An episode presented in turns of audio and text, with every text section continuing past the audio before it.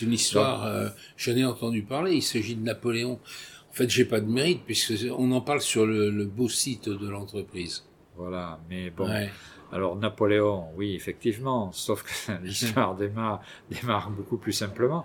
Euh, j'ai un aïeul, donc qui s'appelait Siméon Laval, qui est né euh, à la Canada en 1773. Alors tout ça, je l'ai parce que j'ai retrouvé, euh, j'ai retrouvé un courrier. Et euh, donc dans la maison familiale, il y avait une malle que, moi j'ai toujours vue. Et un jour avec les enfants, un jour d'hiver, pluvieux, on a voulu débarrasser cette pièce pour, euh, ben, faire le ménage, tout simplement. Et, dans cette malle, on a trouvé euh, un sabre avec une tenue militaire et un cahier de recettes. Donc, en fin de compte, euh, Siméon Laval était arpète au tapis vert d'une petite auberge de Landrevie, euh, dans Sarlat. Et cette petite auberge était tenue par les Fourniers, et le fils de la maison s'appelait François Fournier, qui est devenu un peu plus tard le célèbre enfant de Sarlat, Fournier Sarlevez. Voilà, et donc il l'a suivi, le, Fournier Sarlevez, et donc il a fabriqué, donc il était euh, alors cuisinier de Napoléon, sûrement pas, mais il devait être arpète, je ne sais quoi, mais enfin en attendant il a fait goûter des recettes périgordines, et ces recettes ont été consignées dans un cahier de cuisine, et je m'en suis servi pour, pour, élaborer, euh, pour élaborer certaines recettes qu'on commercialise aujourd'hui. D'accord. Ce que, ce que je trouve extraordinaire dans votre parcours, et on le verra même, même maintenant, c'est que ça commence par de l'ancien pour faire du, du nouveau, du, de, de, de l'expérience, euh, de l'invention, de la créativité.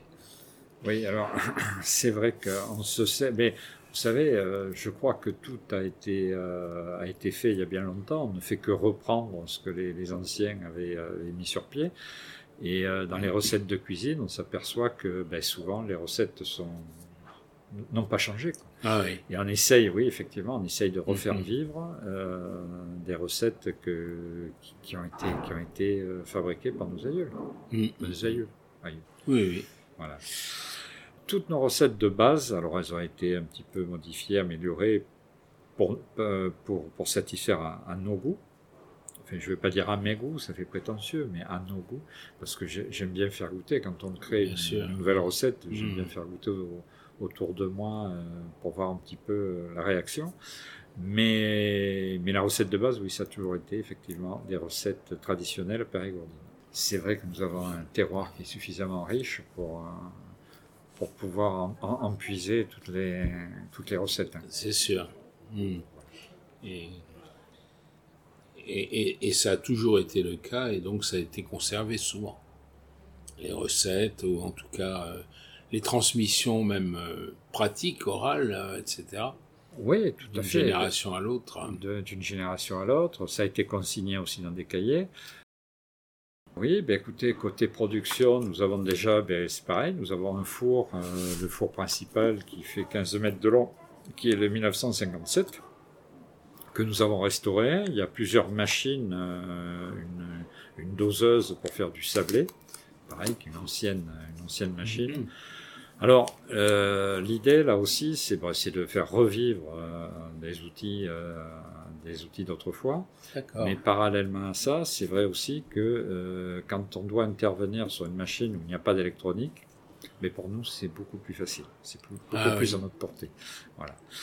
Euh, ben, ça nous permet de fabriquer aujourd'hui une gamme qui est très large, une gamme de biscuits et gâteaux de 440, euh, non 435, oui, 435 recettes différentes. Alors pourquoi, pourquoi autant de recettes? Simplement parce que déjà on aime jouer, on aime, on aime ça, que ce mhm. soit méga ou moins, on aime, on aime la variété, on aime, euh, on aime développer des, des, des, des nouveaux, nouvelles recettes.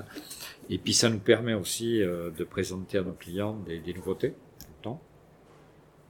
Euh, et par, parallèlement à ça, c'est vrai que quand on a créé nouveau biscuit, ben on a du mal à, à l'arrêter. Donc, D'accord. Euh, donc on le laisse, on le laisse vivre. Euh, voilà, Vous n'en avez pas quand même 400 euh, à la vente, si? Ah si si si si, si, Nous avons ah oui, oui. Alors euh, souvent nous avons des clients qui viennent nous faire fabriquer des alors si je peux appeler ça comme ça, des, des, des canards à trois pattes. Enfin, des canards, il n'y en a pas Mhm, beaucoup en mhm. ce moment, mais ou des moutons à cinq pattes. C'est-à-dire qu'aujourd'hui, ben, nous fabriquons par exemple des, des biscuits à base de, de rose, avec des pétales de rose. Nous fabriquons des biscuits avec du géranium. Nous fabriquons des biscuits euh, avec des légumes, 100% légumes. D'accord. Nous avons des, des biscuits sans farine de blé, sans beurre, sans sucre. Voilà, donc c'est une Mhm. recette euh, mais qu'on a élaborée ici. hein. Farine de châtaigne, miel et œufs. Voilà. Euh, voilà, nous, tous les ans, nous sortons une dizaine de références différentes D'accord. de, de, de gâteaux. De, là, on a fait des gâteaux à la cerise noire, par exemple, cette année. Hmm. Euh, voilà. Et, et franchement, je dirais pas que c'est trop, parce qu'il n'y a jamais trop de recettes. Mais, euh, mais C'est- difficile à gérer, Voilà, c'est difficile à mener tout de Ah, front. oui. Mais alors à chaque fois, c'est des demandes d'une clientèle professionnelle. Alors, oui, souvent c'est une, une demande. C'est-à-dire un Mm. producteur de fromage va vous dire tiens, je voudrais des biscuits à base de fromage. Producteur de pruneaux, de pommes, etc. Et puis, euh, et puis nous, je vous dis, nous, voilà, on, on essaye d'être inventif. Ça nous permet aussi de nous pousser aux fesses, si je peux dire ça, et de et d'être inventif et créatif. De rester créatif Ouais, ouais, tout, ouais. tout le temps, oui. Euh, par contre, je crois que c'est notre métier aussi. Il faut que nous, en Oui, tant qu'artisans, Hmm. je pense que oui. L'artisanat aujourd'hui repose sur euh, trois, quatre éléments principaux. La première, c'est d'être inventif, d'offrir euh, plus que du biscuit, d'offrir du plaisir en bouche. Quand on Mhm. vend un biscuit, il faut que, euh, quand on offre un biscuit à quelqu'un, il faut qu'en bouche il explose. quoi. Hmm. Après, il faut lui garantir que les ingrédients soient, soient de la région, parce que c'est impératif. Je crois qu'il faut également euh, vendre du service, c'est-à-dire être à l'écoute de notre client. Aujourd'hui, euh, on n'a pas un catalogue où le, client vient piocher euh, ou acheter un produit. Non, il faut qu'on soit à l'écoute et savoir lui proposer ce, dont il a besoin. Voilà, je crois que c'est des choses qui se perdent dans l'industrie et il faut que nous on le conserve en tant qu'artisans et un savoir-faire.